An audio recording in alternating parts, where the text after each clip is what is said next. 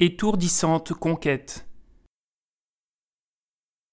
Josué, successeur de Moïse, conquiert la terre donnée par Dieu avec une violence inouïe, brûlant les villes les unes après les autres, égorgeant les mères et leurs enfants. La nausée monte petit à petit à la lecture de ce texte devant ce sang et ces corps souffrants. Cette conquête ne sera pas totale, et il restera toujours une terre à conquérir, des peuples à soumettre. Or, Josué est un autre nom de Jésus.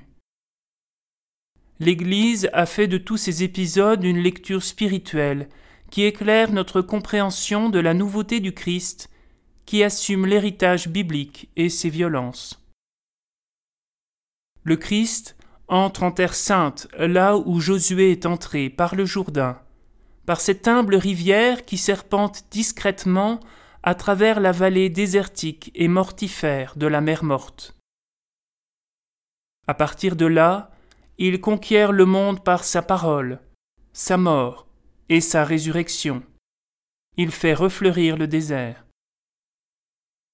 Pour un chrétien, pas de terre sainte géographique à conquérir. Notre terre sainte, le royaume de Dieu est au-delà de toute frontière, car il est aux dimensions de la terre tout entière où vivent, siècle après siècle, des hommes et des femmes qui ne connaissent pas encore le Christ. Pour faire grandir ce royaume de Dieu, pas de guerre pour la terre, sinon celle de la justice et de la miséricorde. Pas d'autre loi que la loi d'amour et des béatitudes.